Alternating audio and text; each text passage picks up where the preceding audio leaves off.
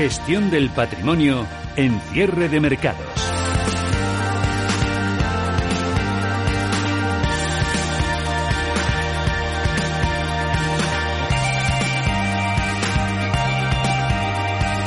Estoy mirando, también echando un vistazo aquí a unas inquietantes declaraciones que está haciendo Mike Ryan, que es el director ejecutivo de la Organización Mundial de la Salud. Dice que de una manera u otra habrá, que hablar, habrá que sentarse a hablar con el Comité Olímpico de Tokio. Álvaro San Martín, economista jefe de MSH Investment Strategies. Hola, ¿qué tal? Muy buenas tardes. Hola, Fernando, buenas tardes. Damos la bienvenida, saludamos a Gonzalo Lardíez, gestor de G Banca Privada. Hola, Gonzalo, ¿qué tal? Muy buenas tardes. ¿Qué tal? Buenas tardes. Bueno, pues semana alcista en las bolsas. Eh, la verdad es que llevamos prácticamente dos semanas de subida en vertical. Las correcciones no terminan de aparecer. No sé si se le ha perdido el miedo, el respeto. Nos tenemos que creer toda la información que llega de China porque si no estaríamos todos muertitos de miedo en nuestras casas, en fin, no sé. ¿Cómo lo veis todo esto?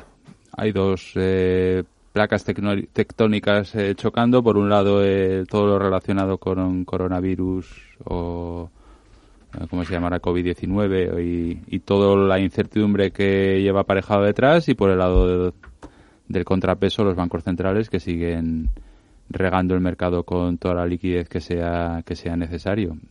Chocante lo de la Fed, pues bueno, el repo no repo, QE no QE y todo esto, el caso es que es un soporte para el mercado y desde que empezó en septiembre todas las amenazas aquellas de recesión y SMS a la baja y demás han desaparecido y vuelve el optimismo al, mercado y se han encontrado con, con todos estos sucesos de principio de año y bueno, en teoría aquello del repo iba para finalizar a principio de enero, luego se amplió, ahora pues eh, parece que no tiene fecha de caducidad, Banco Central Chino apareció con 170.000 millones el, último día de, diciembre, de enero, principio de febrero, y eso pues hace de soporte. Entonces esas dos fuerzas están eh, cada una tirando para, para un lado y parece que por el momento pues todo lo que es de medidas de apoyo de bancos centrales es lo que se está llevando el, el gato al agua. Dos próximas semanas después del eh, cuento neumonías como otra cosa, bueno, esto en China también no nos debe de sorprender. Tampoco los datos macro que salgan de China creo que tienen mucha relevancia, primero porque están totalmente distorsionados por la situación y segundo por la propia credibilidad que se le puede dar a China en todos estos temas, con lo cual pues eh, tampoco nos sorprendería que salieran datos no tan negativos como espera el mercado. Pero de momento pues es un impar de espera donde todo esto no ha tenido impacto en en saldo neto no ha tenido un impacto en el mercado, se va desarrollando pues todo el proceso de, de la enfermedad y conforme pasan las semanas pues habrá que ir evaluando pues posibles consecuencias. Estoy básicamente de, acuerdo con la parte de los bancos centrales. Quizás yo por añadir, yo creo que desde septiembre, aparte de que los bancos centrales pues han empezado a actuar más agresivamente otra vez en algunos casos, yo sinceramente sí que creo que han pasado también cosas buenas ¿no? en la economía real. Es verdad que esto del coronavirus ha sido una cosa mala, pero sinceramente creo que la probabilidad de que tenga un efecto macro duradero sigo pensando que es muy baja. Yo creo que los datos macro en China a corto plazo van a salir mal pero que ya en el segundo trimestre, obviamente, casi seguro que, esto va a quedar olvidado, ¿no? Mal o muy mal.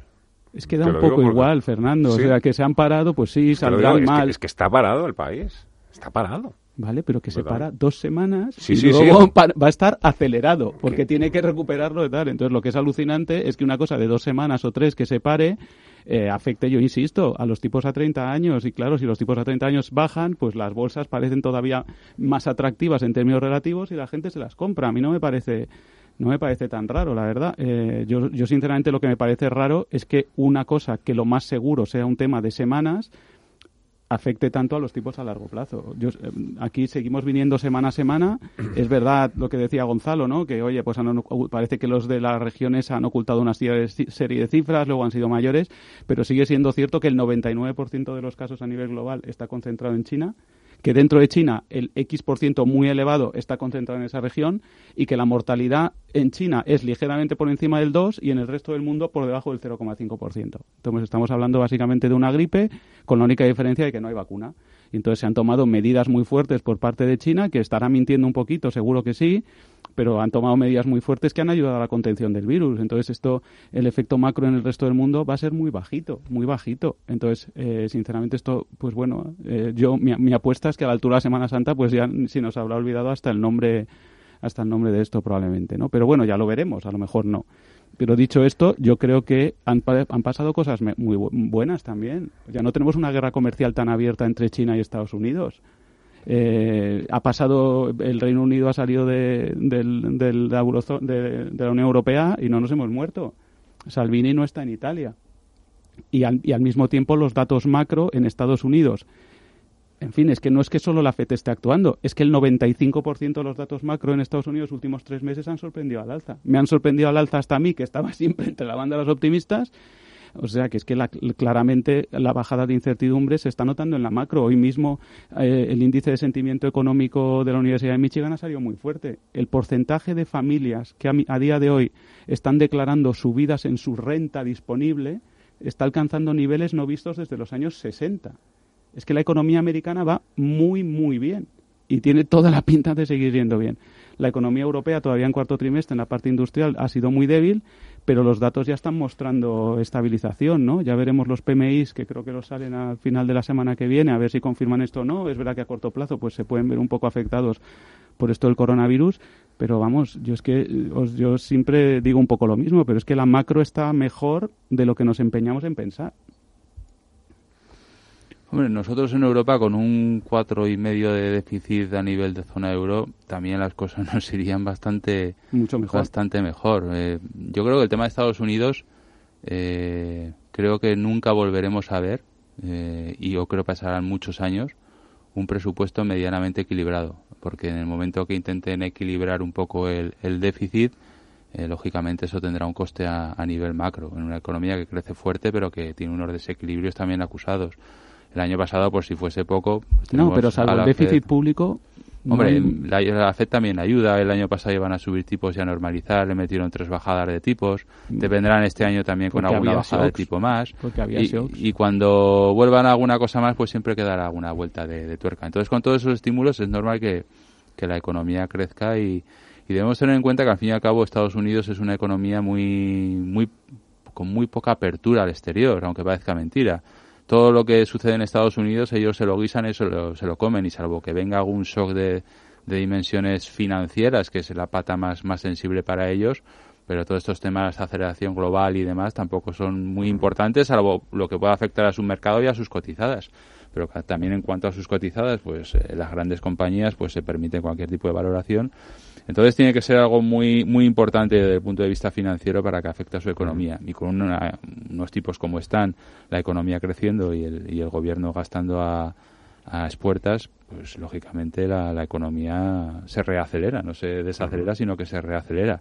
y todavía le meterán no y todavía le meterán alguna bajada más de impuestos, pero esto algún día tendrá un límite y el día que todo eso pare, pues habrá que ver qué, impacto tiene. Gonzalo, yo es que no estoy, muy de acuerdo contigo, pero es que por eso me parece tan desenfocada la, la, lo que se oye muchas muchas veces, tanto a nivel de prensa como de analistas. Pues seguimos la mayoría de la gente preocupados por una desaceleración inminente. Y más bien lo que yo percibo es que esa propia preocupación lo que está llevando a los gobiernos es ponerse a hacer ahora estímulos fiscales en un momento donde el paro está eh, prácticamente en mínimos históricos en muchos sitios, porque efectivamente hemos tenido política fiscal expansiva, en mi opinión injustificada en el caso americano, pero es que ahora mismo, no sé si habéis oído esta semana, a Johnson anunciar un super paquete de la alta velocidad en el Reino Unido, encima discutido, parece, con su ministro del Tesoro, va, a poner a otro, por lo visto, más de su cuerda y más proclive a hacer más expansión fiscal. Entonces, no sé, es que vamos a, a una situación de condiciones financieras ultra laxas con política fiscal expansiva a nivel global. Ahora prácticamente en los próximos dos años el único país, bueno, Estados Unidos después de las elecciones probablemente lo vaya a hacer, porque tanto Trump está anunciando bajadas de impuestos y los demócratas están anunciando programas de gasto muy significativos, ¿no? Con lo cual vamos a una expansión fiscal global fuerte en un entorno de condiciones monetarias ultra laxas. Mm. Estar esperando ahí noticias malas macro no es, no es, muy, no es muy inteligente. Siempre puede pasar un shock negativo, pero cuando tú estás utilizando todos los estímulos, incluso el de política fiscal, que salvo en Estados Unidos no se había utilizado prácticamente en esta expansión económica, con, insisto, con el paro cerca de mínimos históricos en muchos sitios, pues vamos, a mí me parece que el riesgo es de recalentamiento, no de recesión. No, pero aquí lo que esto consiste en, mirar hacia los dos lados, y su parte buena y su parte mala. Han dado previsiones de crecimiento para la Comisión Europea, sí, ya sé que no es malo, un 1,2%.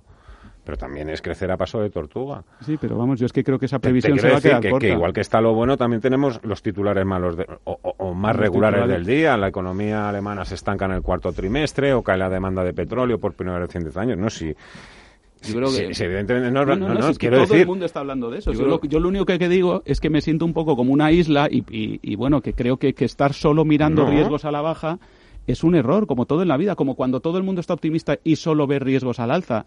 Pues yo creo que ahora mismo la confusión que estamos teniendo es que nos estamos olvidando de que no es baladí que ahora vayamos a una, zona, a una situación de estímulos fiscales muy significativos y que ese es un riesgo, entre comillas, por el otro lado del que nadie está hablando. ¿Cuántos titulares hemos visto en las últimas semanas de estímulo fiscal global?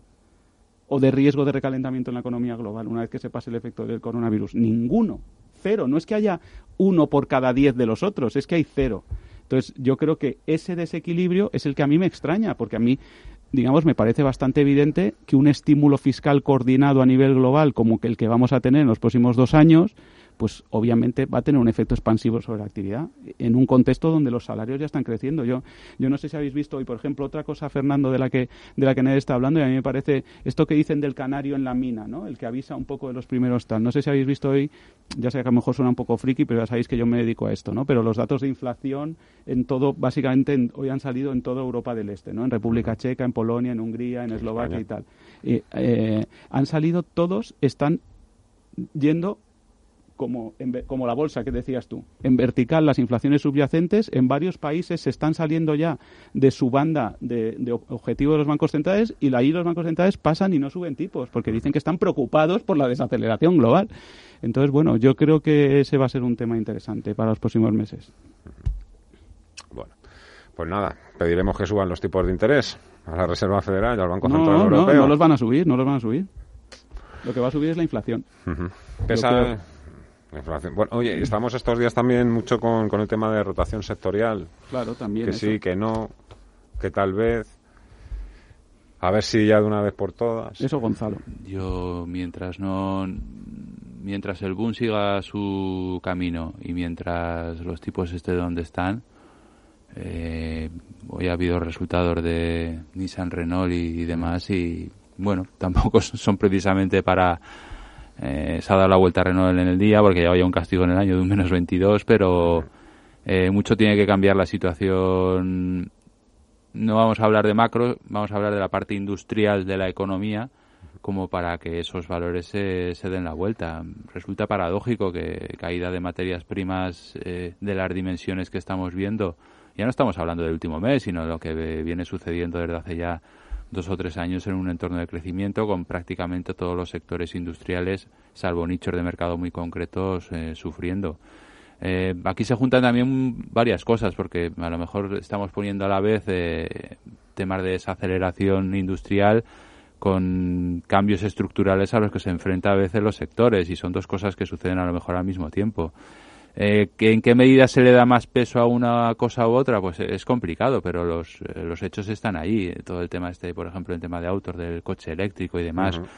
Ni yo creo que las compañías tradicionales vayan a desaparecer ni que todos vamos a llevar un Tesla dentro de cuatro días, porque para empezar es un artículo de lujo, no es un utilitario. Un Tesla es un artículo de lujo que a las veces hace de utilitario. Entonces, lógicamente, eso no está al alcance de todo el mundo, pero el mercado, un poco esquizofrénico, pues lo juzga así.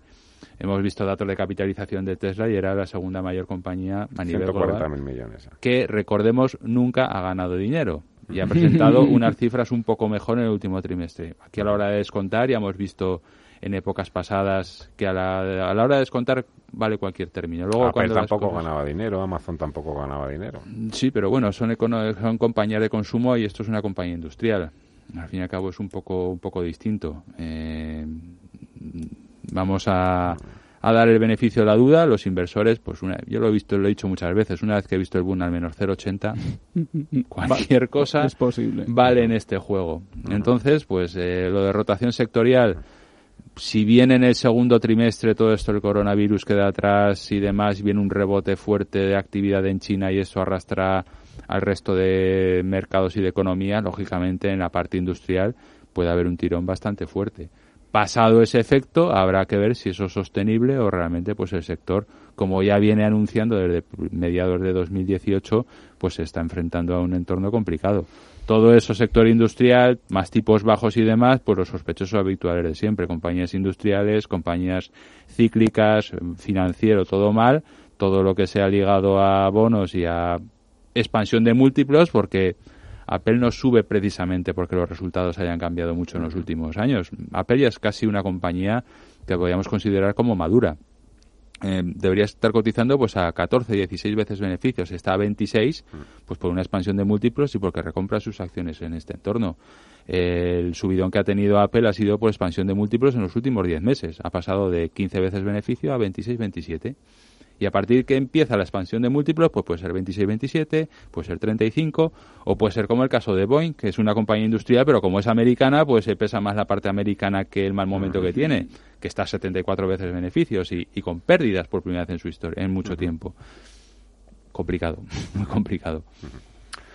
Yo creo que Álvaro San Martín se ha, se ha enfadado un poco, primero porque he empezado hablando del COVID-2019 y luego he dicho porque el mercado tiene que corregir, a lo mejor, claro, es que, pero sí que es bueno que corrija, ¿eh? es bueno que la gente también haga sus plusvalías, tenga su dinerito y diga, a ver qué me compro ahora. Si no es imposible, Álvaro. Claro que no es imposible. No, yo, pero al revés, yo te he hablado, te he y el COVID, pues toda la gente también puede tener la mosca detrás de la oreja. Oye, si en un crucero con 2.500 tíos hay 200 que están infectados en una ciudad de 11 millones de chinos, a lo mejor no son solo mil los que están infectados.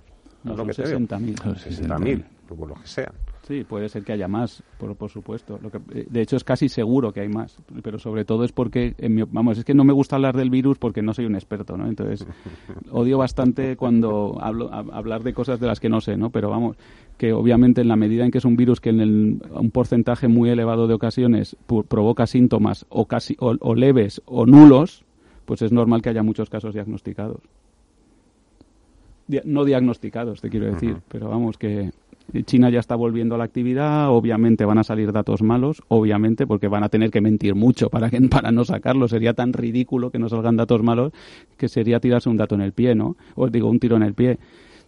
Pero es que es eso, si es que además ya hemos vivido otras veces esto de los virus, o sea, es que esto no, es un, efecto macro relevante. cuando no es un virus es una guerra comercial y cuando no es Fukushima y cuando no son los aranceles a no sé quién, pero sí, evidentemente todas estas cosas siempre están entre nosotros. No, pero si yo lo, Fernando, por supuesto, sí, y claro que sí, y lo van a seguir haciendo, y hemos tenido también lo de Irán, mm. y los riesgos van a seguir, y a lo mejor dentro de tres meses Trump nos pone aranceles a los coches en Europa, por supuesto, y claro que hay que hablar de eso. Si lo único que digo es que me extraña que no se hable de cómo de extraordinario es que se haga una expansión fiscal en esta situación y qué posibles consecuencias puede tener. Simplemente yo hablo de otro tipo de riesgos. No digo que los que los que los que se comentan normalmente no sean usuales. Lagarde está ya, vamos, yo creo que más claro no lo puede decir. Lo que pasa es que no va a empezar a decir mañana empieza a retirar los estímulos. Le llevará un año, un año y medio, pero que está preparando al mercado, que yo creo que se lo está diciendo a todo el mundo. Oiga, que esto se va a acabar, ¿eh? Sí, pero le está diciendo que decís, pero me va a sustituir la política fiscal. No se preocupen ustedes, que a mí pues me parece un poco, en fin.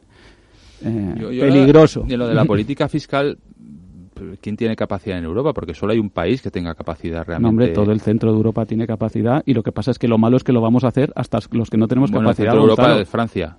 No, bueno, quiero decir, todos los pequeños países que al final no son tan pequeños. Pero el peso específico que tiene en cuanto a peso en la Unión Europea, al fin y al cabo tampoco. Alemania va a tener expansión fiscal, Austria, Holanda, Bélgica, Francia va a tener una pequeña expansión fiscal e incluso nosotros vamos a tener cinco décimas de expansión fiscal. Lo tiene que calcular la Comisión Europea. O sea, no estoy hablando de teoría. Estoy diciendo que va a tener cinco décimas. Reino mm. Unido va a tener un punto probablemente de expansión fiscal. Y, en general los países asiáticos están anunciando expansiones fiscales y simplemente es que es un hecho que está pasando. A mí me parece inadecuado y es que me parece arriesgado, pero lo, único que lo pongo de manifiesto porque me extraña que nadie hable, hable de eso, que todos damos, de hecho, estamos buscando simplemente la siguiente torta y a lo mejor en lugar de ser una torta es un empujón hacia adelante, a lo mejor demasiado. Pero ¿por qué piensas que siempre estamos bujando la torta y el tortazo? yo a todo el mundo con el que hablo, sí, sí, sí, No, pero a ver cuándo nos la vamos a dar. la prensa. sí, porque la crisis ha sido muy gorda. Yo tengo la sensación de que desde que, que, desde 2015, salvo el oasis de 2017 cuando nos inventamos el término este de Goldilocks, hemos estado casi todo el rato negativos. Y al mismo tiempo, sin embargo, claro, los tipos se han ido bajando y han financiado pues la expansión de múltiplos y la, y la explosión en las bond proxies en el equity. Y, eso es un poco en lo que estamos, ¿no? Eh, si hubiera optimismo, habría habido ya esa rotación sectorial. O sea, lo que está lo que está subiendo mogollón, esto lo sabe Gonzalo mejor que yo, pues lo que él decía, pues las bond proxies, eh, no sé cuántos y no sé qué, los valores que la gente piensa que son defensivos. Eso es lo que está subiendo. y las tecnológicas, porque en fin, como se van a comer el mundo, pues siguen subiendo pero no hay un optimismo exacerbado. Tú haces una encuesta de inversores y, analizas que todo el mundo está súper happy y súper contento y como antes de la crisis. Es que, es que nunca he estado en ese en ese lugar, Álvaro. De verdad, desde que me dedico a esto. En 2007 estábamos muchos en ese lugar, hombre. Bueno, bueno. Claramente. Bueno, pues nada. Mira, otra, una, otra manera de verlo es la tasa de ahorro en Estados Unidos. Eh, en Estados Unidos antes de la crisis, en varios trimestres la tasa de ahorro alcanzó niveles cero. La gente se estaba consumiendo antes de ganar el sueldo. Estaba tomando crédito hipotecario para comprarse coches, para irse de vacaciones y tal. Ahora los consumidores en todo el mundo están siendo mucho más prudentes. La tasa de ahorro en Estados Unidos es el 8%, a pesar de que, como decía hace un rato, estamos ante el mayor porcentaje de familias que declaran aumentos de renta. Pues esos no son consumidores que estén tirando la casa por la ventana. Son consumidores relativamente prudentes. Lo que pasa es que les va tan bien a nivel de fundamentales que consumen, pero están consumiendo prudentemente. Álvaro San Martín, MCH Investment Strategies, Gonzalo Lardíez, gestor de G Banca Privada. Muchas gracias a los dos. Que paséis buen fin de semana. Igualmente. Hasta luego.